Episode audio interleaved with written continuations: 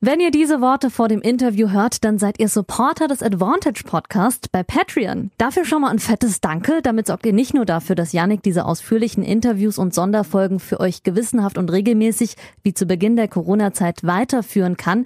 Ihr unterstützt außerdem seine weitere Arbeit als unabhängiger Journalist im Dopingbereich und der Sportpolitik.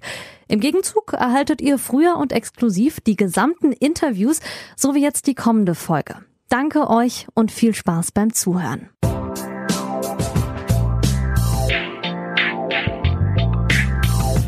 Folge 30. Ja, und damit hallo, liebe Advantage-Hörerinnen und Hörer, zu einer Spezialfolge kurz vor den Australian Open. Wir kümmern uns heute um die Australian Open Auslosung, die einen Tag später stattgefunden hat, wegen eines Corona-Falls äh, bei einem Mitarbeiter im Hotel. Und ich habe das Privileg heute sowohl mit Barbara Rittner, die jetzt gerade in der Leitung ist. Hallo, Frau Rittner. Hallo. Sowohl mit Barbara Rittner, Head of Women's Tennis im Deutschen Tennisbund, wie ihr als Tennisfreaks natürlich wisst, äh, zu sprechen und später noch mit Michael Kohlmann, mit dem ich dann die äh, Männer-Draws besprechen werde und mit Barbara Rittner natürlich schwerpunktmäßig die Damen-Draws Frau Rittner, bevor äh, wir anfangen, ganz kurz ist natürlich die Australian Open sind ein fester Bestandteil normalerweise im normalen Leben von Ihnen. Anfang des Jahres in Melbourne zu sein, äh, schmerzt es besonders gerade den australischen Sommer nicht äh, mitzubekommen oder wie ist das Gefühl jetzt? Sie arbeiten ja auch dann für Eurosport aus München sozusagen. Ja, ich ich bin in der Tat selber echt gespannt, wie das sein wird aus München. Wir müssen ja dann praktisch die Zeitumstellung in Deutschland leben. Und ich bin tatsächlich, ich habe mal nachgerechnet, ich war 1991 das erste Mal in Australien und war durch jedes Jahr dort, das heißt 30 Jahre in Folge und bin jetzt das erste Mal im Januar nicht in Australien ähm, was mich natürlich traurig macht. Ich liebe Australien. Es ist wunderschön, hier aus Europa dort in den Hochsommer zu fliegen. Aber das ist natürlich ein Luxusproblem. Im Moment überwiegen andere Probleme generell auf der Welt. Also insofern will ich nicht jammern, sondern mir geht gut. Ich kann leider nicht nach Australien, aber ich freue mich trotzdem, ähm, dass wir da bei Eurosport das natürlich ganz eng begleiten werden und ich bin gespannt, was alles noch so uns erwartet.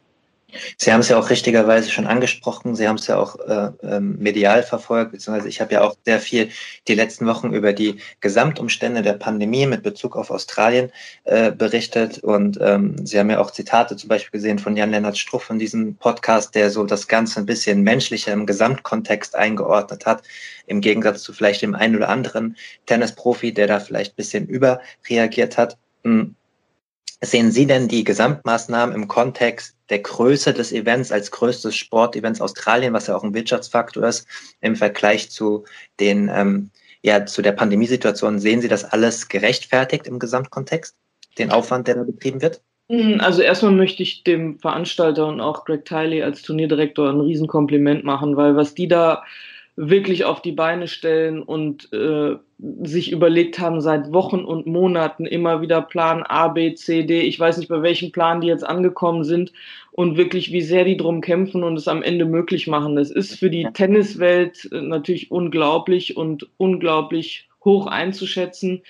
Ähm, es, es, fließen viele Gelder und es ist wirtschaftlich ein wichtiges Event. Ich habe auch gehört, dass wenn es nicht stattgefunden hätte, dann äh, wären, hätten die Australien, Australian Open in der Zukunft gewackelt. Also insofern, ob das dann in einer Relation steht zu der Anstrengung, die man weltweit hat, gerade mit dieser Corona-Pandemie, das, das möchte ich gar nicht beurteilen. Wir können einfach als Tennisfamilie froh sein, dass Tennis gespielt werden kann, dass Greg Tiley mit seinem Team äh, diesen unglaublichen Aufwand fährt und es den Spielern ermöglicht. Aber ich glaube auch alle Spieler und Spielerinnen zeigen, wie dankbar sie sind, wenn wir die ersten Bilder letzte Woche aus Adelaide hatten, vor 4000 Zuschauern ohne Masken. Das ist dann schon ein bisschen surreal.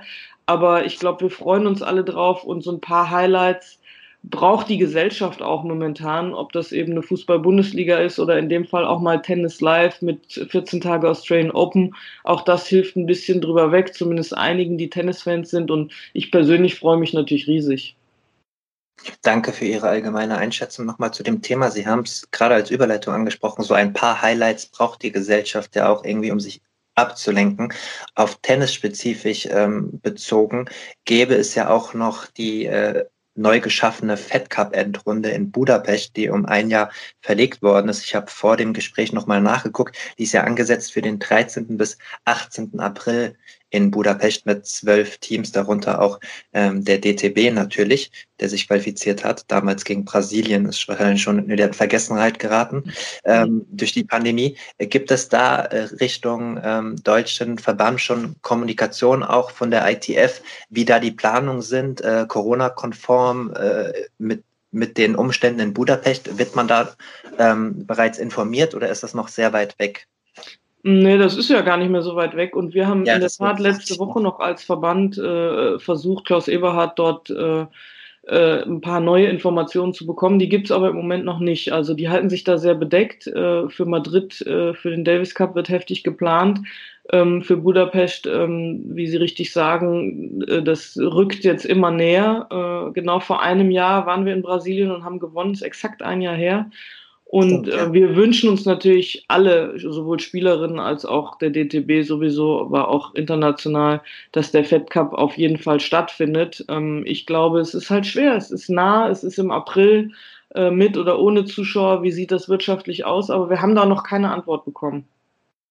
Ohne jetzt zu sehr Glaskugel spielen zu wollen, aber könnte es theoretisch ein Vorteil sein, dass so viel ausgefallen ist, dass dann auch so eine Spielerin wie Angelique Kerber sagt, so, okay, jetzt in meinen letzten ein, zwei Jahren, ich weiß natürlich nicht, wann sie, wann sie Schluss macht, aber sie wird nicht mehr sechs Jahre spielen, sagen wir es mal so, ist das nochmal auf jeden Fall ein Event, das sie mitnehmen möchte. Steht man da vielleicht auch im Austausch? Wie, wie ist da der Stand der Dinge, was das Team angeht? Mhm. Natürlich sind wir in engem Austausch mit allen Spielerinnen und alle Spielerinnen haben im Vorfeld signalisiert, dass sie spielen wollen, also dass sie auch heiß drauf sind, äh, für Deutschland in dieser Endrunde teilzunehmen. Auch eine Angie Kerber ist da positiv eingestellt und ich glaube, da spielt es auch keine Rolle, wie der Gesamtplan ist. Also es wird sich ja nie irgendwas Größeres mit dem Davis Cup oder Fed Cup überschneiden. Insofern ist es die Priorität der Spielerinnen und unsere Spielerinnen setzen da eine Priorität und wollen gerne in Budapest spielen. Also insofern ist es, glaube ich, egal, wie jetzt was stattfindet oder ausfällt. Entweder man hat es als Priorität in seinem Kalender oder nicht. Und äh, die Spielerinnen, die da jetzt in Frage kommen, sind ja auch gar nicht mehr so viele übrig. Ähm, aber egal ob Kerber, äh, Petkovic, Siegemund, äh, Friedsam, also die haben alle signalisiert, ähm, dass sie bereit sind, Fed Cup zu spielen, wenn er denn stattfindet, hoffentlich. Wir werden das ähm, natürlich beobachten und dann auch schauen, wer Rainer, wen Rainer Schüttler äh, nominieren wird für den DCB. Letzte Frage vor der Auslosung, eine erfreuliche Sache. Ähm, wir sprechen ja ganz oft, Frau Wittner ist ja nicht unser erstes Gespräch, auch ganz oft über den, über den Nachwuchs und über die Strukturen und über ihre Arbeit.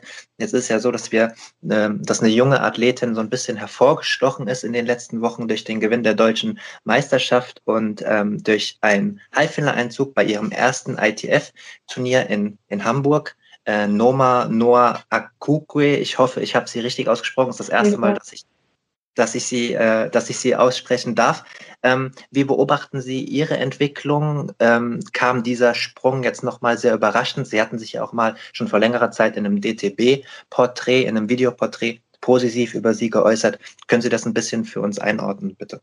Ja, Numa ist eine von den jungen Wilden, die ist gerade 17 geworden im Dezember, also wirklich noch jung, ähm, die sich gerade in den letzten Monaten auch während der Corona-Zeit in den Lehrgängen wirklich sehr verbessert hat. Das heißt, sie ist, äh, sie ist ein unglaublich äh, großes Talent. Linkshänderin kann schnell spielen, hat das sogenannte Händchen, ist aber auch äh, immer fleißiger geworden und auch jetzt äh, disziplinierter und so ein bisschen gewissenhafter in dieser Konstanz, die jetzt immer mehr kommt. Und ähm, sie, wir haben auch ein paar Mal im Dezember hat sie mit, mit Laura Siegemund ein paar Mal trainieren dürfen oder können. Das hat ihr, glaube ich, auch einiges gebracht. Und wir sind da nah dran und sie entwickelt sich gut und ähm, hat jetzt die ersten Schritte gemacht, Erfahrungen gesammelt. Das ist ja sowieso so ein Stichwort. Erfahrungen können diese jungen Spielerinnen gerade viel zu wenig sammeln, weil es nur noch ganz wenige Turniere gibt. Deswegen war das toll, dass Noma in Hamburg beim 25er im Halbfinale war und diese wichtigen Matches eben hatte, um Erfahrungen zu sammeln. Aber sie ist einig, eine von einigen, die da im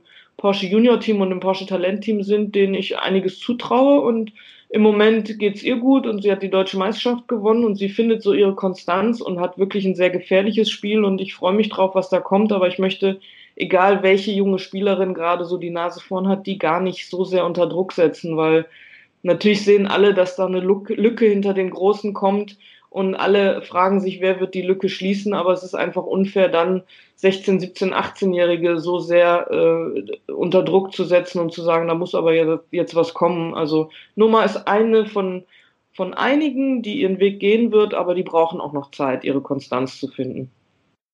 Danke, dass Sie es nochmal auch in den Gesamtkontext einordnen. Ist ja auch dann für Journalisten auch nicht immer so leicht, wenn dann mal jemand gerade heraussticht. Dann, dann fallen, fallen natürlich äh, dann spezielle Namen, aber man kann zum Beispiel auch erwähnen, dass gerade bei den deutschen Meisterschaften, wenn ich es richtig in Erinnerung habe, ich habe es damals nachgeschaut, waren, glaube ich, sechs Spielerinnen aus dem äh, Porsche-Talent-Team im Viertelfinale.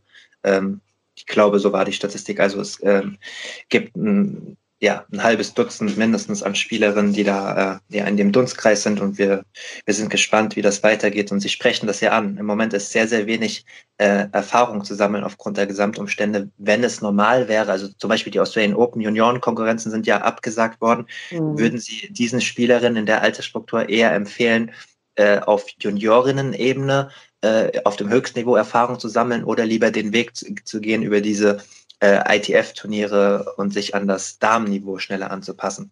Na, das, das muss man immer abwiegen, wie sich jemand entwickelt, sowohl körperlich als auch psychisch. Ähm, also ich, ich finde diesen Jugendweg sehr wertvoll und sehr gut, den unterstützen wir ja auch und, und naja, nicht nur unterstützen, sondern wir betreuen ja auch einige der Jugendturniere, um eben ähm, die, den Spielerinnen dann zu ermöglichen, sich so hoch zu spielen in der Jugendweltrangliste, dass die möglichst bei den Grand Slams dabei sind, wo du unglaublich viel mitbekommst, wenn du mit offenen Augen durch die Gegend läufst, kannst die Superstars oder die Stars angucken, wie man professionell trainiert und ähm, das sind eben ganz wichtige Erfahrungen und deswegen tut's mir leid. Wir haben ja da mit Jasmin Wöhr und Dirk Dier als Bundestrainer auch diese Gruppe aufgebaut, die jetzt eigentlich in Australien das Jugendturnier spielen würde.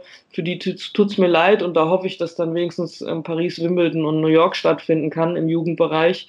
Ähm, aber das sind wichtige Erfahrungen. Man kann natürlich auch den anderen Weg gehen ähm, und die Jugend mehr oder weniger ignorieren, weglassen und den Sprung schnell bei den Damen wagen. Das sagen auch einige, ja, dann sammle ich doch direkt lieber Punkte bei den Damen, aber dazu muss man natürlich A, körperlich in der Lage sein und B, auch mit der schulischen Belastung ist das nicht immer so einfach. Und da muss man abwägen. Der einen tut's gut, eine gesunde Mischung zu spielen. Das werden dieses Jahr äh, wie Spielerinnen wie so eine Noma, Nasti Schunk, Julia Middendorf, Mara Gut, die werden sicher eine Mischung aus ITF Jugend und ITF Damen spielen, äh, um, um dann zu gucken, wie weit sind die schon, für was sind die bereit, wie sehr können die, wie gut stecken die Niederlagen weg. Also das ist dann auch sehr mental und individuell zu betrachten. Ja, das definitiv. Kommen wir zu unseren vier Spielerinnen, den vier DTB-Spielerinnen im Hauptfeld ähm, der Australian Open.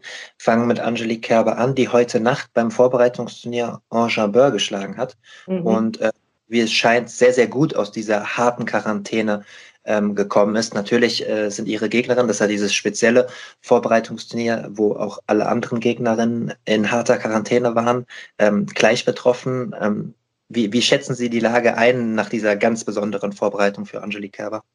Also erstmal muss ich sagen, also die, da ziehe ich echt einen Hut. Ähm, es ist auch ein Unterschied, ob du diese harte Quarantäne, sprich zwei Wochen wirklich nur im Hotelzimmer ob du die mit Anfang 30 hast, nach einer äh, wirklich sehr langen, erfolgreichen Karriere, oder ob du die ähm, mit Mitte 20 hast, wo du dich auch noch für, für Dinge leichter motivierst. Also da ziehe ich absolut den Hut, wie Angie das meistert. Und das zeigt auch, dass sie noch total die Leidenschaft und das Herz im Tennis hat. Und da kann man sich drauf freuen, äh, dass sie einfach noch dabei ist. Und dass sie jetzt sowohl gegen Sinjakova, das habe ich äh, komplett gesehen, das Match auf der Zone, und habe auch teilweise jetzt gegen Ons Chabeur Ausschnitte gesehen, das war ja heute Nacht oder letzte Nacht, ähm, dass sie die zwei schlägt. Das sind zwei sehr gute Spielerinnen und das zeigt, ähm, dass sie wirklich vorher gut trainiert hat. Ähm, das hat sie auch immer wieder betont, dass sie eine tolle Vorbereitung hatte und wie gut sie auch in ihrem naja, Alter, mit 33 ist man nicht alt, aber man darf nicht vergessen, die ist jetzt wirklich knapp 20 Jahre auf der Tour dabei,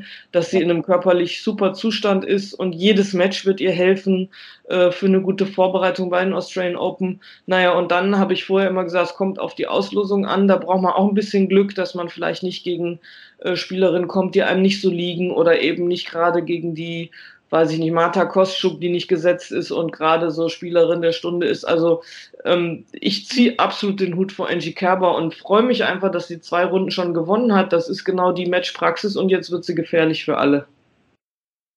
Das werden wir beobachten. Sie haben es ja angesprochen. Wir haben jetzt Freitagmittag, äh, Freitagnachmittag, wenn der Podcast online geht, auf der Sohn laufen die Damenvorbereitungsturniere auf Sky und ähm, Servus TV läuft der ATP Cup und Eurosport überträgt dann ab der Nacht von Sonntag auf Montag die Australian Open, die hoffentlich pünktlich beginnen, wenn keine weiteren Katastrophen mehr passieren. Ähm, Auslosung haben Sie auch angesprochen. Erste Runde Bernarda Para. Ähm, haben Sie schon mal gegen sie gecoacht äh, oder Erfahrungen mit dieser Spielerin gesammelt?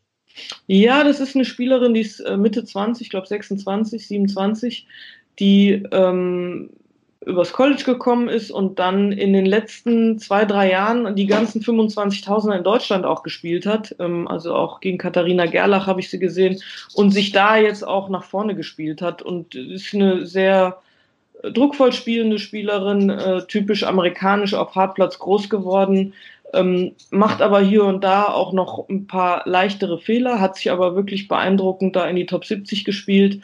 Insofern, sie ist gefährlich äh, und konstant, aber ich sag mal so, eine Angie Kerber äh, jetzt mit zwei Siegen im Rücken, wenn der Körper fit ist, ähm, da sehe ich sie schon mit ihrer Erfahrung auch gerade beim Grand Slam auch vorne. Nicht in der Favoritenrolle, die würde ich ihr allgemein nicht geben nach zwei Wochen harter Quarantäne, egal wie es jetzt läuft, aber ähm, ja, das ist also nicht zu unterschätzen, Pera, aber ich glaube für Angie ganz okay.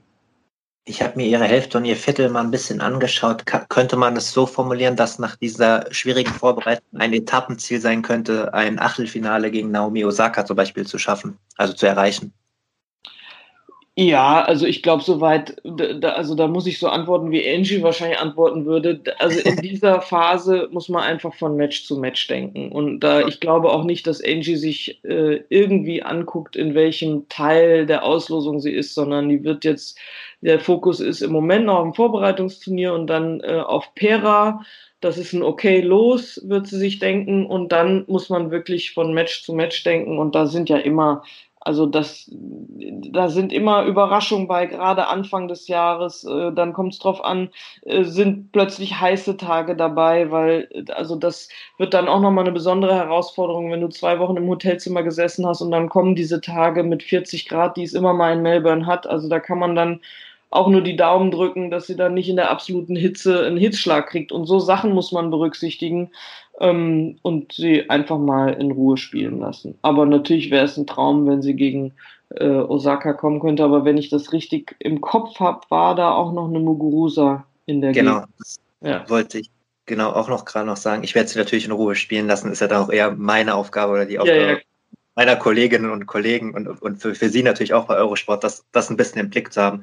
Ja. Äh, Angelique Kerber soll in Ruhe spielen. Sie haben es richtig erwähnt, äh, unter anderem Gabine Muguruza ist auch noch da in der Gegend bei der Auslosung, aber äh, die Vergangenheit hat ja auch gezeigt, dass ähm, da sehr viele Spielerinnen in Frage kommen, für Furore zu sorgen. Kommen wir zur nächsten deutschen Spielerin, Andrea Petkovic, die ähm, gegen Ange ausgelost worden ist, die, wie, wie wir schon gesagt haben, gerade gegen Angelique Kerber gespielt hat. Hm, wäre auch, also ist ja nicht weit weg von Angelique Kerber, äh, wäre dann relativ zeitnah auch Osaka, wenn sie denn gewinnen würde. Ähm, wie schätzen Sie momentan das Leistungsvermögen von Andrea Petkovic ein? Ich habe äh, aus der Distanz natürlich Bilder gesehen ihrer Vorbereitung, auch mit Pavlio Schenkova und so. Ähm, wie, wie sehr ist sie noch, äh, sagen wir mal so, an den 100 Prozent in so einer Vorbereitung als Profisportlerin? Mm, also bei der Andrea ist es ja die große Frage, was macht das Knie und allgemein, ja. was macht der Körper? Und sie ist im Moment, wir, wir hatten auch Kontakt, sie fühlt sich gut und ähm, hatte auch zwei Matches. Es ist wichtig, dass sie ein Match gewonnen hat und dann das zweite Match allerdings am Tag drauf, direkt nachdem sie drei Sätze gespielt hatte am Vortag, ähm, hat sie gesagt, das habe ich schon ganz schön gemerkt. Da habe ich dann im Spaß gesagt, naja, bei beim Grand Slam hast du einen Tag Pause im Normalfall. ähm, aber Ons Jabeur ist natürlich nicht umsonst gesetzt. Die hat sich im Jahr 2020 äh, bei den wenigen Turnieren, die sie gespielt hat, auch wirklich nach vorne gespielt äh, in den letzten zwei, drei Jahren. Ist eine unglaublich talentierte Spielerin mit einem tollen Händchen. Auch eine, die jetzt äh, der Andrea nicht unbedingt liegt, also weil sie sehr unrhythmisch spielen kann, und auch alles kann und Tempo mitgehen kann, da muss sie schon gut spielen. Also das ist eine große Herausforderung und da ist der absolute Fokus auf der ersten Runde. Aber ich sag mal so, ich bin total froh, Andrea in Australien zu wissen und auch zu wissen, dass sie sich fit fühlt und gut fühlt und bei den Australian Open voll angreifen will. Sie hat selber immer große Ziele, also sie denkt nicht klein, sondern groß. Das ist auch gut so, hat schon viel erreicht in ihrer Karriere und ich wünsche ihr einfach, dass sie einen guten, ein gutes Jahr spielen kann, um dann eine tolle Karriere zu beenden. Ähm, aber es ist eine schwere Aufgabe gegen Ons Chabeur. Definitiv, Sie haben es ja ein bisschen herausgearbeitet, eher so auch Gegensätze, die da aufeinandertreffen, gerade mit dieser äh, ja teilweise sehr krassen Variabilität, die Onsha Börde an den Tag legt, gerade für eine erste Runde. Sehr schwer dann auch für Andrea Petkovic den, ihren, ihren geliebten Rhythmus zu finden in den Grundschlägen. Ein Spiel, das Sie. Wollten Sie noch was sagen? Entschuldigung. Nee, ich wollte sagen, ganz richtig, ja. ja. Okay. Ein Spiel, das die wahrscheinlich auch äh, bei Eurosport wahrscheinlich dann äh, live äh, mit kommentieren werden, ist äh, Laura Siegemund, ähm, die es ja das bekannteste Los getroffen hat mit Serena Williams, mhm. was dann wahrscheinlich äh, Richtung Night Session irgendwann ausgetragen wird. Zumindest dürfte man das erwarten.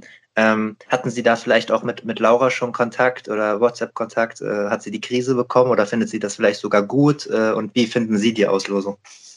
Nee, wir hatten noch keinen Kontakt, weil das war ja gerade erst ähm, die Auslosung ja. und dann äh, bin ich jetzt nicht diejenige, die direkt einen Kommentar oder mit den Spielerinnen schreibt. Ähm, also das müssen die ja erstmal selber auch verdauen und verkraften. In dem das Fall habe ich persönlich in dem Fall ähm, habe ich persönlich gedacht, oh nein, das muss doch nicht sein. Da fliegst du, machst diese Quarantäne und kommst gegen eine Serena Williams, die ja auch noch, und das finde ich ist das Kritische dabei, die ein Vorturnier gespielt hat und das auch noch ordentlich spielt.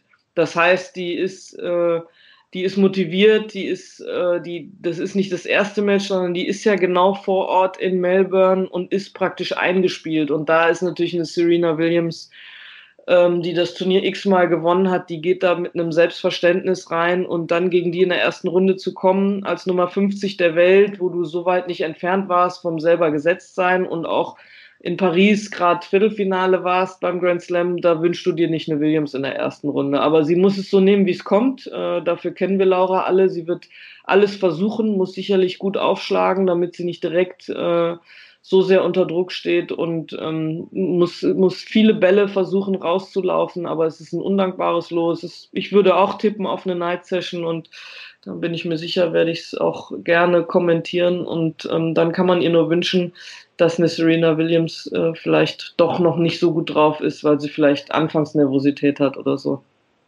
Wir werden das beobachten. Wie ich habe ja vorhin erwähnt, wir nehmen Freitag äh, mit Mittag auf deutscher Zeit. Ähm, Serena Williams hat vor einer Stunde äh, vor ihrem nächsten Match rausgezogen, ähm, med laut Medienberichten und Kollegen und Kolleginnen von mir auf Twitter. Aber reine Vorsichtsmaßnahmen. Sie hat ja lange äh, Achillessehne-Probleme gehabt und will jetzt wahrscheinlich so kurz vor einem Grand Slam nicht überbelasten. Also wir werden eine fitte Serena Williams sehen gegen Laura Siegemund und dann sehr gespannt sein. Letzte Frage und letzte Spielerin Mona Bartel nach relativ langer Pause ähm, äh, wieder zurück auf der Tour.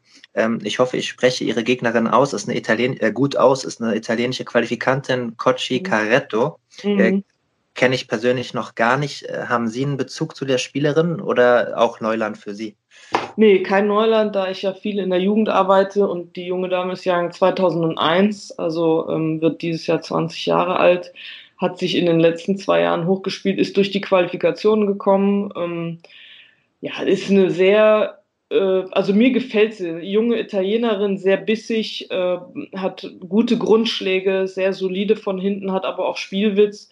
Also das ist klar, äh, jede Qualifikantin ist gefährlich, wobei, das sagt man immer so, die Qualifikantinnen sind ja vor Ort eingespielt. Jetzt ist die vor Ort nicht eingespielt, weil die Quali war ja vor drei Wochen schon.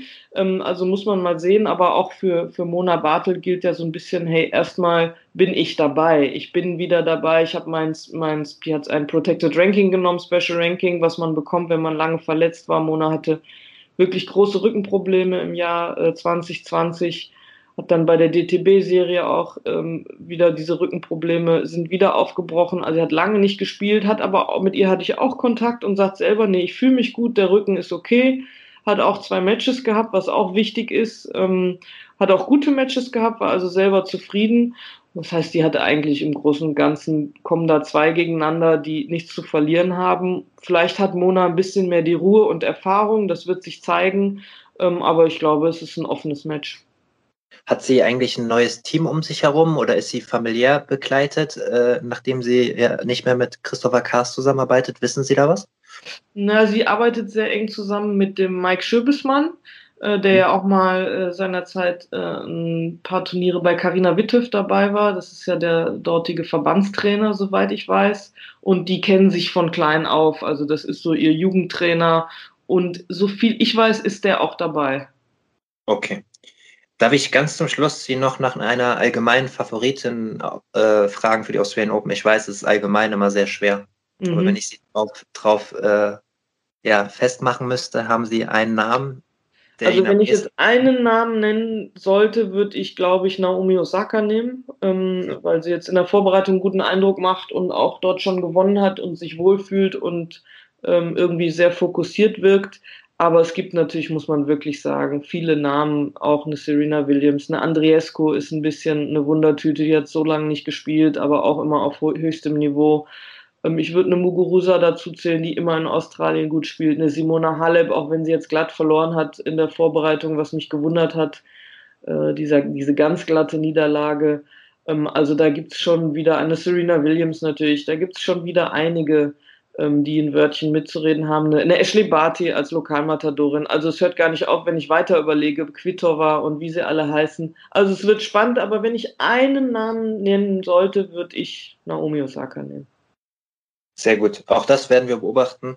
Und dann bleibt mir nichts anderes zu sagen, außer wie immer mich recht herzlich bei Ihnen zu bedanken. Ähm, auch für euch Hörerinnen und Hörer mal, es ist wirklich nicht äh, selbstverständlich für so ein kleines Projekt, dass sich äh, Menschen wie Barbara Rittner und Michael Kohmann an einem Freitag, die auch sehr viel beruflich zu tun haben, Zeit nehmen äh, für diesen Podcast und für uns. Deswegen vielen Dank, eine gute Reise nach München, viel Erfolg bei der Eurosportarbeit und ähm, bis zum nächsten Mal und viel Gesundheit für Sie und Ihre Liebsten. Sehr gerne. Und ich wollte noch sagen, dass es natürlich auch ein Zeichen des Respekts und der Wertschätzung Ihrer Arbeit gegenüber ist, ähm, weil ich würde jetzt, ich wirklich, bin wirklich knapp mit der Zeit und mit allen würde ich nicht eine halbe Stunde telefonieren, aber ich finde, Sie machen das hervorragend, sind immer super vorbereitet und es macht auch wirklich Spaß. Vielen Dank für gute Arbeit. Danke, Frau Rittner. Das äh, bedeutet mir viel und äh, wie gesagt, gute Reise und alles Gute bis zum nächsten Mal. Ja, und ich sitze jetzt hier zusammen virtuell mit Michael Kohlmann. Ihr kennt ihn natürlich alle als langjährigen Davis Cup Kapitän und mittlerweile im neuen Jahr auch Head of Men's Tennis beim Deutschen Tennisbund. Grüß dich, Michael. Hallo, Yannick. Ähm, ich mache mit dir heute dasselbe, wie ich auch schon mit Barbara Rittner gemacht habe für die Damen. Ähm, wir wollen ein bisschen auf die Auslosung der Australian Open schauen, mit speziellem Bezug natürlich auf die deutschen Herren, aber auch ein bisschen allgemein sprechen. Und bevor wir damit anfangen, vielleicht gerade auch nochmal ein bisschen auf deine neue Rolle eingehen, wer es noch nicht mitbekommen hat. Ähm, du bist offiziell jetzt, wie ich es eben schon gesagt habe, ähm, Head of Men's Tennis im Deutschen Tennisbund, hast also offiziell die Rolle übernommen, die Boris Becker bis Ende 2020 ausgeführt hat.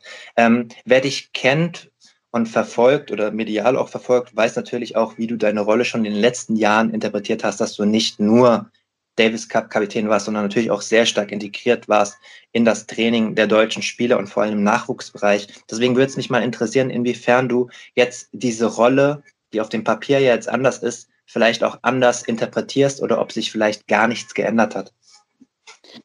Naja, gar nichts geändert hat dann, ne, das würde ja dann ähm, bedeuten, äh, dass, dass ich jetzt das Ganze, was, was Boris ja auch begleitet hat, äh, gar nicht ähm, registrieren bzw. Äh, wertschätzen. Also ich glaube, es hat sich schon in einer gewissen Art was, äh, was verändert. Allerdings in der täglichen Arbeit für mich jetzt auf dem Platz bzw. am Bundesstützpunkt ähm, hat sich jetzt äh, äh, nichts verändert. Also ich bin immer noch in Oberhaching äh, für, für den Bundesstützpunkt in Oberhaching zuständig. Ähm, und äh, so wie du gesagt hast, bin ja auch nicht nur für den Herrenbereich, sondern war auch vorher schon für den Jugendbereich äh, hauptverantwortlich. Was sich aber definitiv natürlich jetzt verändert hat, ist, dass, dass äh, die komplette Verantwortung jetzt in, in, in meiner Hand liegt. Und wenn irgendwo was schief läuft, weiß ich, dass die Finger auf mich gezeigt werden. Ähm, insofern ähm, ja, war natürlich ein Riesenvorteil in, der, in, den, in den letzten Jahren schon, dass Boris mich da auch immer äh, äh, mitgenommen hat und wir eigentlich äh, fast alles auch besprochen haben, was, was auf der Tour, aber auch im Jugendbereich ähm, alles gut läuft, beziehungsweise wo Verbesserungspotenzial ist. Ähm, dann habe ich zusätzlich mit dem Sportdirektor Klaus Eberhardt eh schon immer ein gutes Verhältnis gehabt und einen, einen intensiven Austausch und mit unserem Vizepräsidenten Dirk Hordorf ebenfalls. Also ich, ich sage jetzt mal, der, ein Riesenvorteil für mich ist natürlich, dass ich in diesen ganzen Abläufen schon die ganze Zeit integriert war und auch immer ähm, auch ähm, mit, mit Teil der Diskussionsrunde war. Ähm, klar, jetzt ist, ist Boris leider nicht mehr dabei ähm, und, und das bedeutet halt, dass dann, klar, Verantwortung äh, nochmal um einiges gestiegen ist und ähm, dass, ja, dass, dass man sich natürlich nochmal dreimal mehr Gedanken macht, ähm, was man jetzt äh, entscheidet, beziehungsweise wie man gerade auch im Jugendbereich, im Nachwuchsbereich äh, die Weichen so stellt, dass wir auch in den nächsten Jahren ähm, ja, als, als deutsche Tennisnation im, im Herrenbereich äh, gut dastehen viel Erfolg dafür und ich wollte mich natürlich nicht despektierlich gegenüber Boris Becker äh, äußern. Ähm, ich habe es ja selbst die letzten Jahre beobachten können, vor allem im Rahmen der Davis Cup Partien, mehr als engagiert gewesen, wichtiger Bestandteil, aber auch vor allem, das hat gestern auch nochmal Gestern gab es einen äh, Zoom-Medien-Call mit dem neuen Präsidenten des Deutschen Tennisbundes, äh, Dietloff von Arnim. Wer es noch nicht mitbekommen hat, das neue DTB-Präsident, hat er auch nochmal betont ähm, ähm, und die anderen Präsidiumsmitglieder, wie sehr sich Boris Becker eingebracht hatte die, äh, in den letzten Jahren auch auf Lehrgängen und Nachwuchslehrgängen. Ähm, dazu auch noch mal eine Frage. Ähm, er wurde natürlich, der Präsident, gestern auch äh, natürlich damit konfrontiert, ob es eventuell eine Rückkehr von Boris Becker geben könnte, wenn seine Umstände das zulassen. Ähm, wir wissen ja, wie das Gesamtbild aussieht, dass es da teilweise schwierig ist mit, mit seinen äh, privat zu klärenden Angelegenheiten, aber auf den Deutschen Tennisbund bezogen, ähm, hatte er gesagt, dass er auf jeden Fall mit Boris Becker sprechen wird und dass sie äh, schlecht beraten werden, wenn es eine Möglichkeit gibt, ihn nicht zurückzuholen. Ähm, wie siehst du die Thematik denn, wenn es da eine Möglichkeit gäbe, ähm, Boris Becker wieder einzubinden oder muss man ihn gar nicht offiziell einbinden, damit er trotzdem eine Hilfe sein kann für dich? Also auf der einen Seite natürlich, wenn es irgendwie eine Möglichkeit gibt, ihn ähm, auch wieder mit einem Posten ähm, auszustatten und ihn äh, fest in das Team einzubinden, wäre das natürlich äh, sensationell, gerade für den Verband, weil ich fand, dass die letzten Jahre äh, jetzt äußerst erfolgreich waren. Vielleicht jetzt nicht immer sportlich, also es, es, es fehlt vielleicht jetzt so diese, dieser sportliche Highlight. Aber ich glaube, dass in der Außendarstellung, wie, wie es mit dem Deutschen Tennisbund vorangegangen ist, und das ist auch mit Sicherheit ein großer Verdienst von Boris Becker gewesen, ähm, wie er sich eingebracht hat in, den, in die Verbandsarbeit. Also insofern wäre das mit Sicherheit ein absoluter Vorteil. Für mich jetzt persönlich, ähm, glaube ich, müsste er jetzt nicht eingebunden werden, weil ich bin mir sehr sicher, und das, das weiß ich auch durch, durch äh, unseren Kontakt, dass wenn irgendwas ist und ich irgendwo Hilfe bräuchte oder äh, nochmal einen Rat von, von ihm, ähm, äh, ja, kann ich mich jederzeit bei ihm melden und er wird da auch mit Sicherheit immer äh, äh, mir seine Meinung dann auch äh, sagen. Und äh, insofern glaube ich jetzt, also persönlich für mich ähm, habe ich, hab ich das Glück, wirklich mit, mit Boris sehr, sehr gut zu sein. Und wie gesagt, also er war immer, wir, wir haben uns immer super ausgetauscht. Wir ähm, gerade im, im, im, sportlichen und auch in der, in der Nachwuchsförderung und im Top-Bereich, also in allen Bereichen, ähm, auch teilweise äh, gut diskutiert.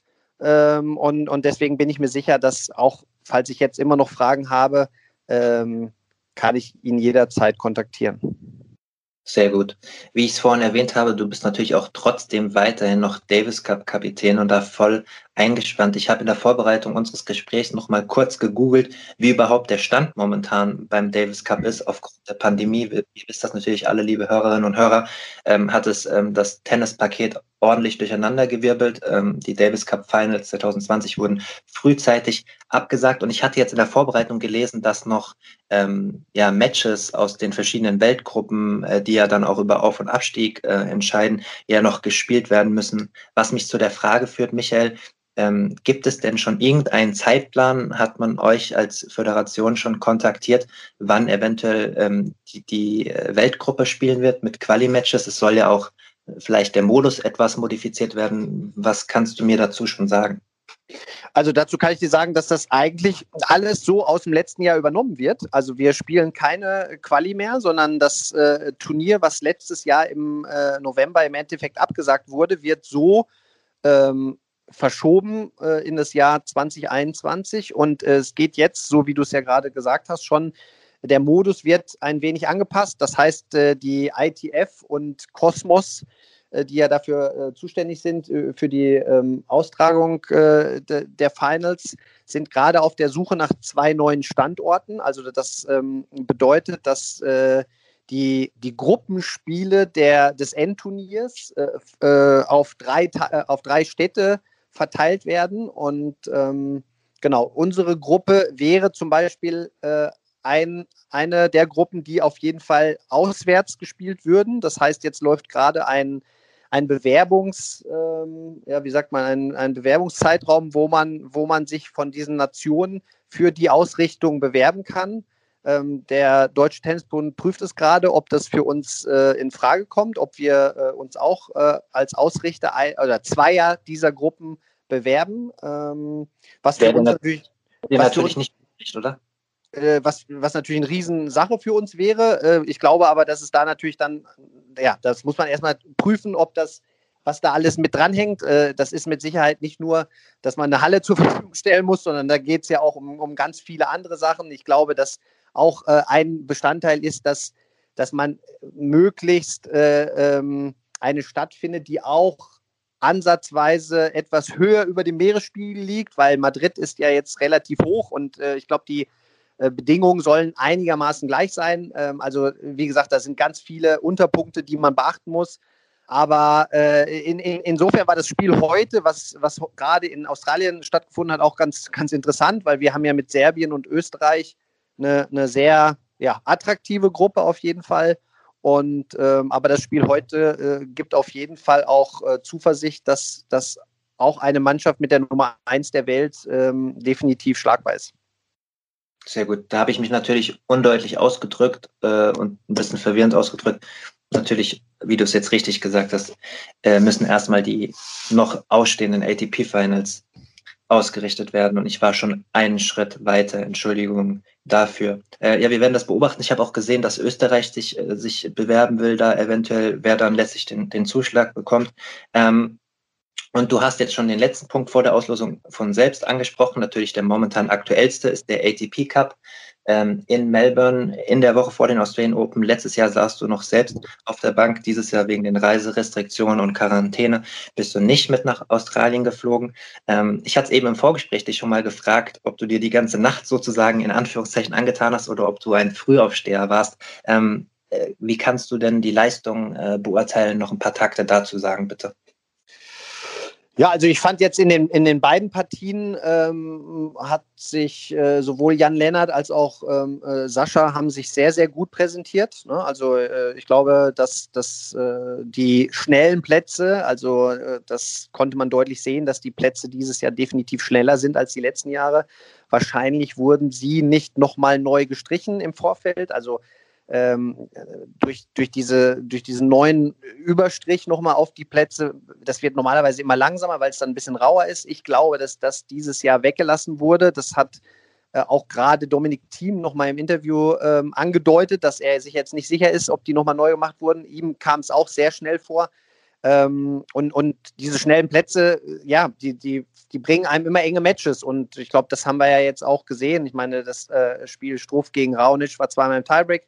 Ähm, heute äh, gegen Lajovic natürlich ein komplett anderer Spieler, der jetzt äh, eher auf den langsameren Plätzen äh, erfolgreich gespielt hat. Aber äh, ne, da auch zu sehen, dass das, dass das dann schon ähm, ja, ein bisschen anders zu spielen ist, auch für, ein, für einen Strophi. Er, der spielt ein bisschen mehr Spin, da hat er ein bisschen Timing-Probleme gehabt, aber am Ende des Tages zwei Siege für ihn ist in der, in der äh, Vorbereitung für den Grand Slam mit Sicherheit sensationell und auch Sascha fand ich ähm, gerade heute auch gegen, gegen Novak ähm, sehr, sehr gut. Ähm, ne, da, da, sieht man, dass er einfach äh, dieses Jahr wirklich sehr, sehr gut aus dieser Pause rausgekommen ist und ich glaube, dass das auch ähm, ja, sehr positiv in Richtung äh, Grand Slam blicken lässt. Definitiv.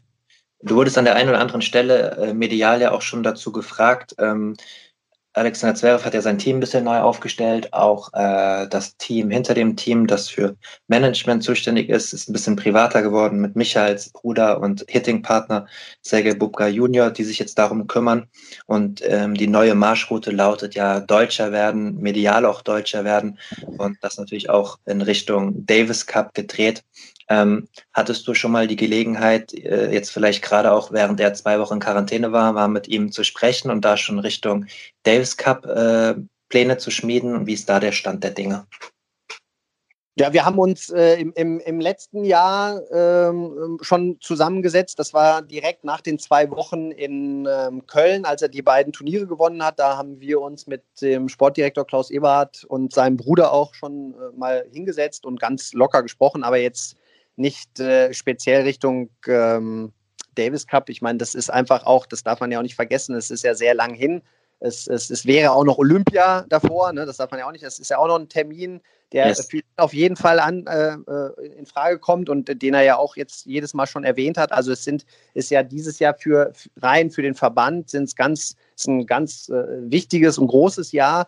Äh, ganz viele Termine, die, ähm, die wichtig sind und in, insofern ähm, klar redet man immer mal über einen Davis Cup und ähm, er ist, hat er ja auch schon bewiesen. Er hat ja auch äh, jetzt nicht im letzten Jahr in, in Düsseldorf, aber davor das Jahr hat er ja auch die Quali-Runde gespielt. Er hat sich ja immer nie gegen die Nationalmannschaft äh, ausgesprochen, sondern gegen das Format. Jetzt äh, ist es ja auch so, dass das Format wieder ein Stück geändert wird und ähm, ja, vielleicht äh, hätten wir eine Vorrunde in Deutschland, was das äh, Ganze mit Sicherheit nochmal auch attraktiver für ihn macht. Ähm, ja, wie gesagt, also ich, äh, wir haben jetzt im, im Speziellen noch nicht über den Davis Cup gesprochen, aber das äh, wird äh, definitiv dann in den nächsten Monaten, wenn die, wenn die Saison, sage ich jetzt mal, Richtung, Richtung Sommer und Richtung Europa äh, sich verlagert, dann mal angesprochen. Dann kann man wahrscheinlich auch besser absehen, wie das Jahr, das Tennisjahr in, in, in Zeiten der, der Pandemie dann äh, sich auch äh, entwickelt, beziehungsweise ob der Kalender nochmal angepasst wird, ob Olympia stattfindet. Das sind ja ganz viele Fragezeichen ja. aktuell noch. Insofern, das, äh, da haben wir noch ähm, ja, genug Zeit, uns Richtung Davis Cup dann auch zu unterhalten. Danke, dass du das nochmal auch eingeordnet hast. Vollkommen richtig. Spielen natürlich auch jetzt gerade noch während der Pandemie viele verschiedene Sachen ähm, eine Rolle. Aber ich höre schon raus, beziehungsweise, also wenn es da eine Möglichkeit gibt, dann äh, werdet ihr natürlich dementsprechend aktiv, um das möglich zu machen im Fall der Fälle. Absolut. Und seine, wie gesagt, die Aussagen von Misha und, und, und auch Sascha, die haben wir ja auch wahrgenommen. Und wir sind da auch in einem, also in einem sehr, sehr guten Verhältnis und wir, ähm, ja, also wir sind da sehr, sehr äh, offen und wenn die Möglichkeit besteht und er äh, spielen will, dann ähm, klar. Also da werden wir wären wir ja, sage ich jetzt mal, nicht schlau beraten, wenn wir das nicht äh, irgendwie alles möglich machen würden. Sehr gut. Mein, mein Standardsatz, wir werden das beobachten, trifft da natürlich auch. Äh, besonders zu, äh, wünscht sich natürlich wahrscheinlich auch jede deutsche Hörerin und Hörer dieses kleinen, charmanten Podcasts, dass das äh, mit dem möglichst äh, besten Team dann stattfinden wird. Kommen wir zur eigentlichen Aufgabe ähm, mit Verzögerung. Wir standen ja die Woche schon länger in Kontakt. Die Auslosung der Australian Open war eigentlich für gestern Morgen deutscher Zeit früh morgens angesetzt, wurde aber erst heute durchgeführt, weil es, ihr wisst das, einen Corona-Fall gab ähm, von einem Hotelmitarbeiter und dann wurden nochmal 500, etwas mehr als 500 Menschen, darunter 160 Spieler, nochmal getestet. Ähm, ist zum Glück alles gut gegangen, kein positiver Test. Heute Morgen ähm, sind ja auch alle Spiele weitergegangen heute Nacht und die Auslösung hat stattgefunden. Wir haben leider nur fünf deutsche Hauptfeldteilnehmer. Michael, ich bin ja aufgewachsen als Jahrgang 90 sozusagen mit der Post-Becker-Ära und war es eigentlich immer gewohnt, dass äh, ich als junger äh, oder als pubertierender Mensch ähm, in der Breite bei einem Grand Slam so ja, zumindest mal zweistellige äh, Teilnehmerfelder habe bei den, bei den Deutschen. Glaubst du, dass das, dass das jetzt das neue Normal ist, ähm, was die Teilnehmeranzahl angeht, oder dass sich das wieder nach oben einpendeln wird? Es waren ja sehr, sehr viele, vor allem auch männliche Spieler bei der Qualifikation. Und es hat sich leider keiner qualifiziert unter diesen besonderen Umständen.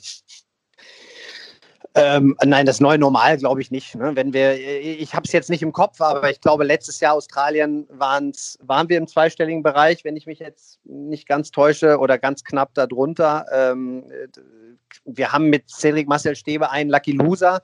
Äh, der hat sich jetzt nicht qualifiziert, da gebe ich dir vollkommen recht. Ähm. Aber der, der ist durch die Quali gegangen.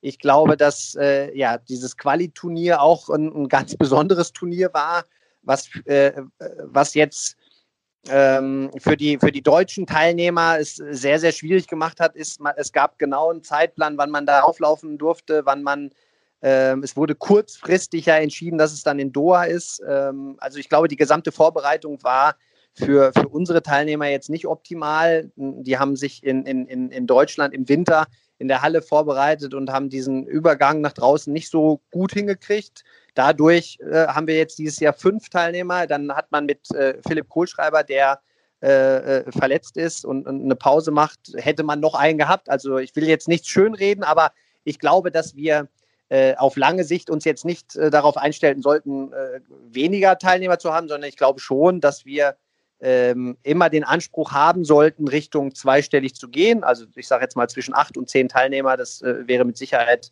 äh, äh, sehr gut. Ähm, und bin auch sehr zuversichtlich, dass das jetzt äh, ein besonderes Grand Slam sein wird, wo wir, sage ich mal, dementsprechend wenig haben und bin mir ziemlich sicher, dass in den nächsten Grand Slams das sich auch wieder nach oben ausrichten wird, äh, weil wir viele Spieler in dieser Region auch zwischen 100 und 200 haben und ähm, und in, in, insofern auch immer, äh, äh, glaube ich, sehr, sehr gut in den Qualifikationen vertreten sein werden. Und normalerweise, das hat die Vergangenheit ja auch gezeigt, haben wir auch immer äh, in den letzten Jahren zwei bis drei Qualifikanten noch dabei gehabt. Also äh, ich glaube, dass das jetzt eine, spezielle Situation ist und ähm, hoffe aber, dass die fünf, die jetzt in Australien und in Melbourne sind, dann dementsprechend uns auch äh, viel Freude bereiten und weit kommen. Weil du es gerade von, von dir aus angesprochen hast, ich hatte mir sagen lassen von Leuten, die bei euch am Stützpunkt arbeiten, auch Christopher Karsey, der ab und zu ist, dass Philipp Kohlschreiber eigentlich nur aufgrund der Reisestrapazen und so und sich nochmal besser vorbereiten wollte auf das, was danach kommt. Aber du hast jetzt gesagt, er hat doch äh, Verletzungsprobleme wieder oder noch. Kannst du da was zu sagen? Also das, das, das stimmt. Ne? Er, ähm, er war anfangs angeschlagen, aber ähm, ich glaube, dass ihm jetzt dieses Ungewisse und die, die Reisestrapazen, dass da sehr, sehr viele Sachen zusammenkommen und er jetzt gerade überlegt, wann er dann zurückkommt. Ne? Ob, äh, da gibt es ja dann auch äh, die verschiedenen Szenarien, ähm, äh, wie lange man aussetzt, dann, dass man ein, ein Protected Ranking sozusagen beantragen kann. Ähm, genau, und da ist er jetzt gerade, aber er ist jetzt aktuell nicht in Oberhaching im Training. Also ähm, genau. Gut. So, jetzt haben wir dann doch wieder viel allgemein geredet. Kommen wir zur Auslosung. Fangen wir mit Deutschlands Nummer 1 an, Alexander Zverev. Ich habe heute Morgen schon mal sein äh, Viertel durchleuchtet, das eigentlich gut aussieht. Allerdings hatte sozusagen den stärksten Viertelfinalgegner aus meiner Sicht erwischt mit Novak Djokovic. In der ersten Runde trifft er auf den Amerikaner Marcos Giron, der schon seit Jahren immer so in dem Ranking, wo er sich beziehe, im knapp dreistelligen Ranking, ähm, äh, beziehungsweise immer so in dieser, in dieser Phase sich befindet. Ähm, kennst du ihn? Hast du schon mal gegen ihn gecoacht? Kannst du ein paar Takte zu dem Erstrundengegner von Alexander Zverev sagen?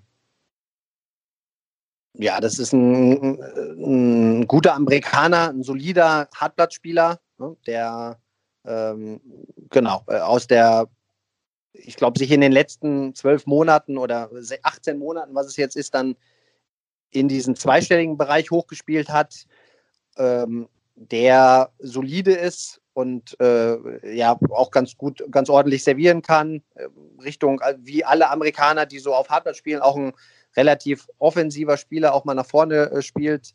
Aber glaube ich jetzt in der aktuellen Form, wie ich auch Sascha, wie sich Sascha präsentiert hat, ist das mit Sicherheit eine ordentliche Auslosung. Und wenn man dann weiter guckt, so wie du das ja auch gemacht hast, äh, auch die nächste Runde mit äh, Tyro, Tyro Daniel, Daniel oder Maxim Cressy, ähm, ja. auch zwei, die aus der Qualifikation kommen, äh, ja, das, das sieht ganz ordentlich aus. Der, der nächste Gesetzte wäre Adrian Manarino, gegen den er, glaube ich, aktuell eine 5- oder 6-0-Bilanz äh, hat er sich ja auch schon äh, jetzt bei US Open dann auch nochmal äh, gemessen, danach glaube ich auch nochmal. Äh, ja. Ich glaube, der, der, gegen den er mal verloren hat, ist der Kecmanovic.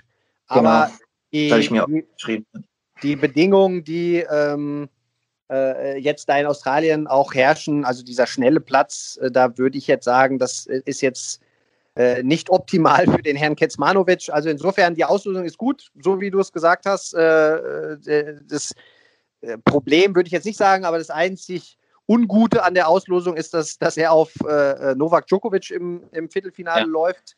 Ähm, was würde ich jetzt auch sagen, von, von, von den Gesetzen her wahrscheinlich der schwierigste äh, Viertelfinalgegner wäre. Also das ist ja jetzt wirklich nur gesprochen, wenn sich beide auch so weit ähm, qualifizieren. Natürlich.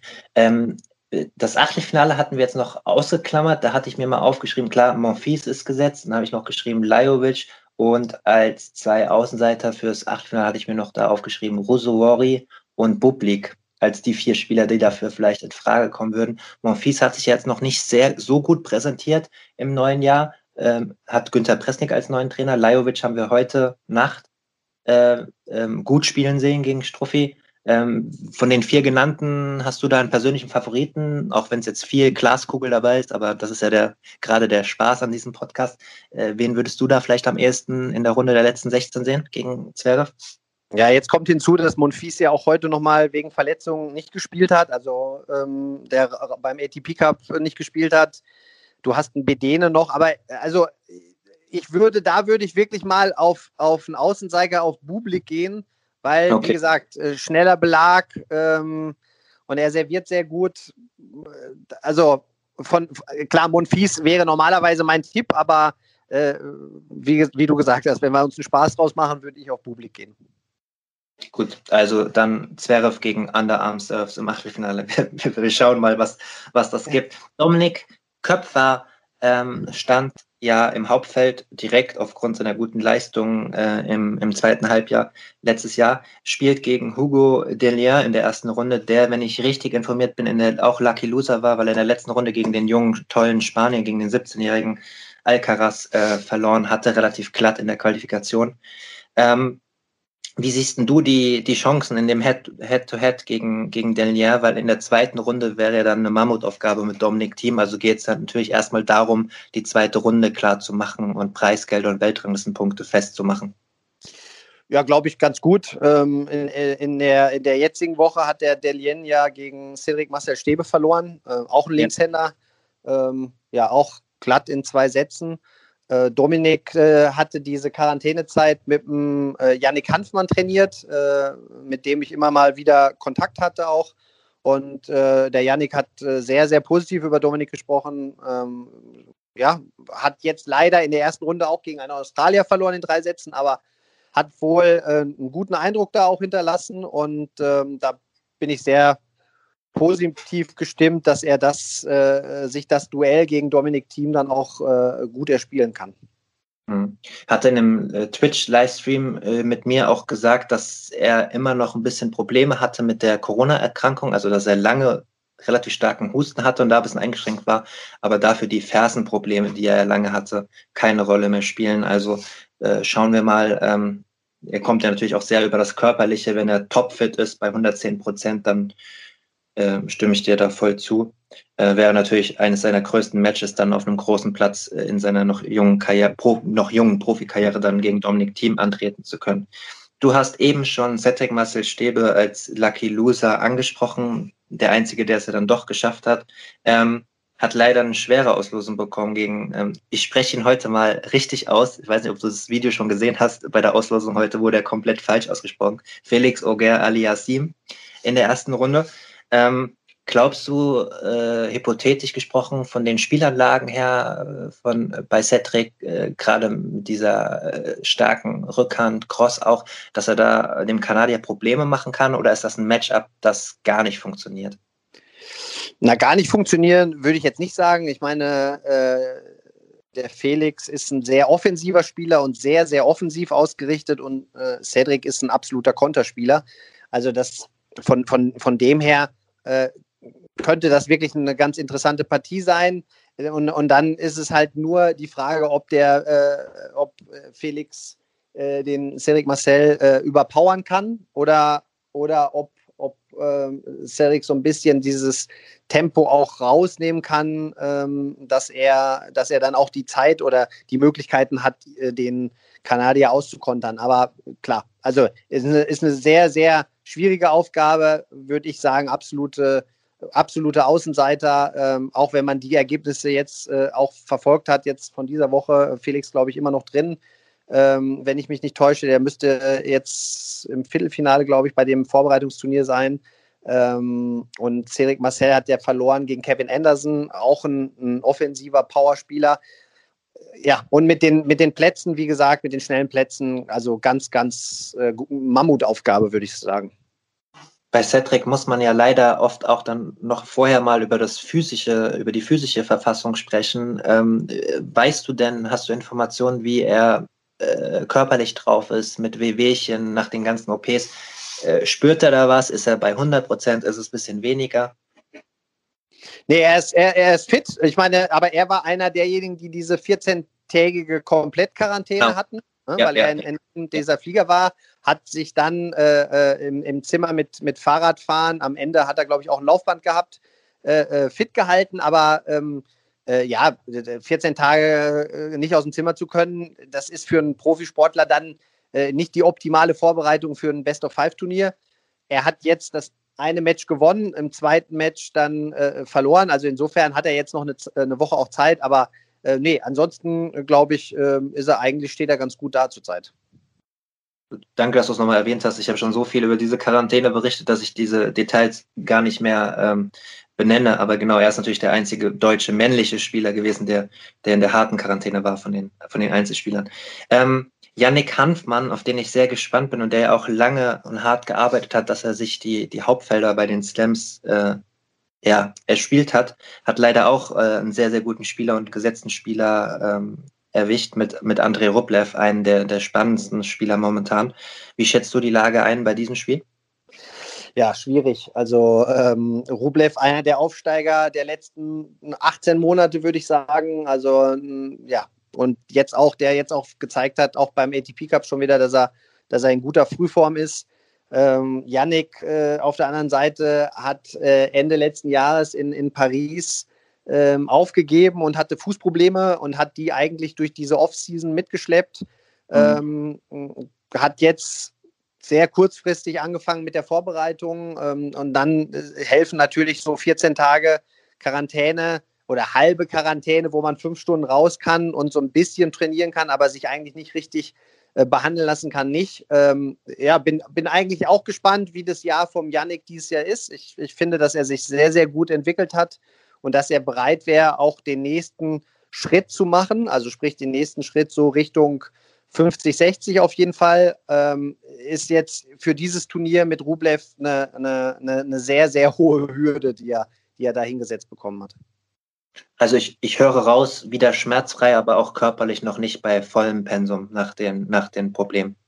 Genau, also er, er, er kann spielen, ne? also er hat ja auch schon das Vorbereitungsturnier jetzt gespielt, aber diese ganze Zusammensetzung, Vorbereitung nicht optimal ja. sich äh, äh antrainiert, sage ich jetzt mal, das, was man ja normalerweise in der Offseason macht.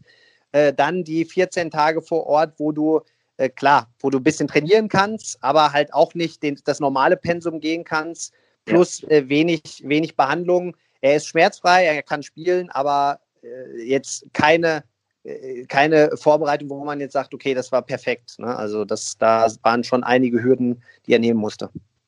Janik Hanfmann ersetzt übrigens auch ähm, Andreas Mies äh, an der Seite von Kevin Krawitz noch zusätzlich im, im Herren-Doppel. Ihr habt das ja alle bestimmt mitbekommen. Äh, Andreas Mies hat leider wieder Knieprobleme und zusätzlich auch noch Schulter-Armprobleme und wird nach den nach dem ATP Cup leider abreisen. Äh, sehr schade natürlich aus deutscher Doppelsicht und äh, für Yannick dann äh, eine Doppelbelastung im positiven Sinne. Ähm, und übrigens auch einer der Prototypen der Spieler, wie du es ja auch schon gesagt hast, Michael, der, der Mitzwanziger, da gibt es ja einige, wie wir auch an der Quali gesehen haben. Ich nenne das nochmal stellvertretend für viele vielleicht. Oskar Otte, ähm, der Mitte, Ende 20 ist, diese, diese Spieler, die vielleicht diesen Prozess in die Top 100 oder Richtung 60, 70 und regelmäßige Hauptfeldteilnahmen ohne Quali noch vollziehen möchten oder jetzt wie Yannick schon vollzogen haben.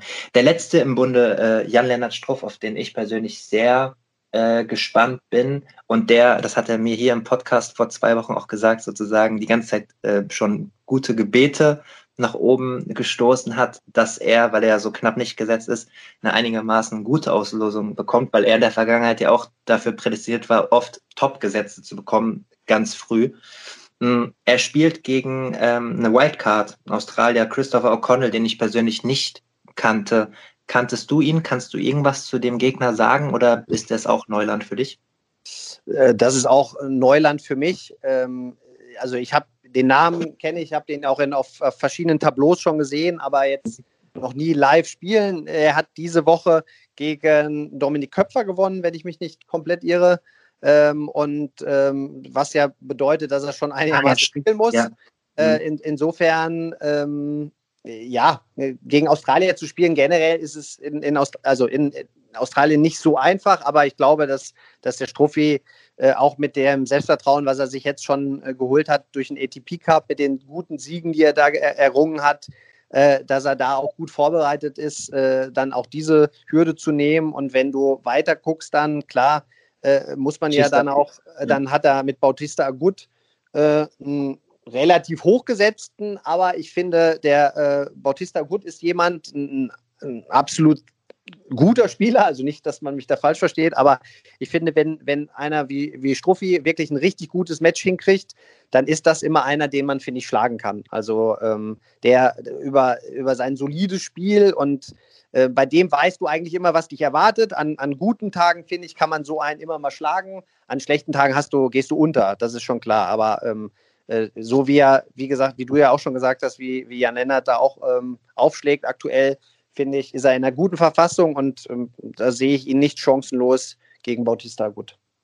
Allgemein gesprochen hat er übrigens jetzt ja auch medial das, was du schon vor zwei, drei Jahren auch gesagt hast, dass äh, so das nächste Ziel mal vielleicht ist oder dass er eigentlich fertig ist, bei einem ATP 250er Turnier mal ein Turnier zu gewinnen, hat er jetzt auch medial äh, deutlich gemacht. Sein Ziel für dieses Jahr fernab von Ranking Positions ist, endlich ein Turnier zu gewinnen. Wir hatten im Vorgespräch ja auch schon drüber gesprochen, ähm, äh, über seine Entwicklung. Vielleicht kannst du nochmal abschließend allgemein zu ihm sagen, Körpersprache, Aufschlag, was, was dieses Jahr äh, für ihn drin ist und ob da vielleicht noch so die Transition nochmal zehn Plätze hoch möglich ist, vielleicht sogar zu einem Top 20 Spieler, wie du das einschätzt.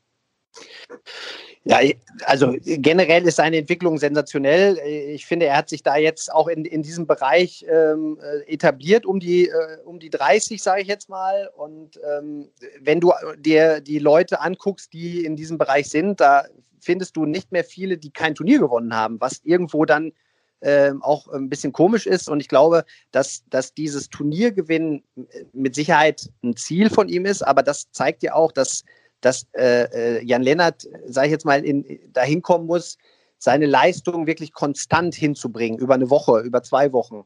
Und ich glaube, dass, dass er einzelne Matches, das hat er immer schon bewiesen, dass er in, in einzelnen Matches unglaubliche Leistung bringen kann und auch jeden Gegner schlagen kann.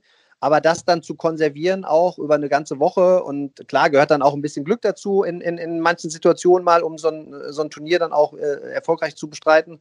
Äh, aber ich glaube, das, das ist das, was er, was er damit auch äh, meint. Und wenn er das schafft, dann äh, bin ich mir auch sicher, dass es dann Richtung 20 definitiv gehen kann. Abschlussfrage für heute, Michael. Ähm, vor den Australian Open ist jetzt noch Halbfinale ATP Cup Deutschland, Russland. Medvedev, Rublev. Du hast ja eben gerade noch gesagt, Struff kann an einem guten Tag eh überragendes Tennis spielen. Hm, reicht das, um, um, um Russland zu schlagen? Ähm, das ist eine gute Frage.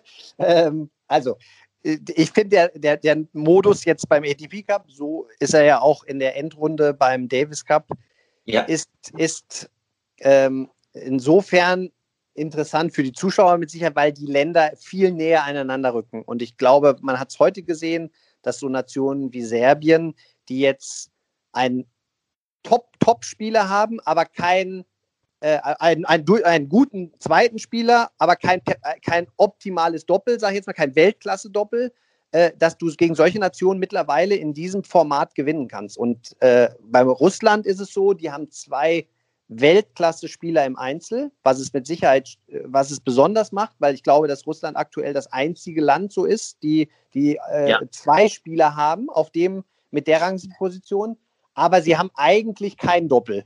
So, das heißt, für, für die Deutschen ist es, äh, äh, glaube ich, das A und O heute äh, oder heute Nacht, also sprich morgen, ein Einzel zu gewinnen. Und ähm, klar, Strophi gegen Rublev ist jetzt, würde ich sagen, Außenseiter, aber an einem guten Tag kann er den mit Sicherheit auch mal schlagen. Und Medvedev gegen äh, Sascha ist eine 50-50-Partie. Und ich äh, bin davon auch überzeugt, wenn sie eins von diesen beiden gewinnen, was definitiv möglich ist, dann äh, sind die Chancen sehr, sehr groß, auch das Finale zu erreichen. Sehr gut. Michael, ähm, ich danke dir zwar immer, aber ich mache es nochmal von Herzen. Danke, dass du dir mehr als 30 Minuten Zeit nimmst, äh, auch an einem stressigen Tag, so kurz vor einem Grand Slam, äh, für diesen kleinen äh, Podcast und für meine, meine Arbeit auch als freier Journalist immer wieder zur Verfügung stehst. Vielen Dank, viel Gesundheit an dich und deine Familie und alles Gute und dass wir uns beruflich dann bald auch mal wieder in Persona sehen können. Ja, das hoffe ich auch, wünsche ich dir natürlich auch und hoffentlich bis bald, genau. Okay. Liebe Hörer, ähm, das war es auch schon mit der Auslosungsvorschau. Danke, dass ihr wieder bis zum Ende dabei wart. Danke auch an die mittlerweile 46 Patreons, die mich finanziell unterstützen und dass dieser Podcast unabhängig und werbefrei bleibt. Ähm, macht euch ein schönes Wochenende und äh, genießt den Start der Australian Open. Alle Infos bekommt ihr auf den sozialen Kanälen bei mir, wie ihr ja eh wisst. Bis zur nächsten Woche. Tschüss.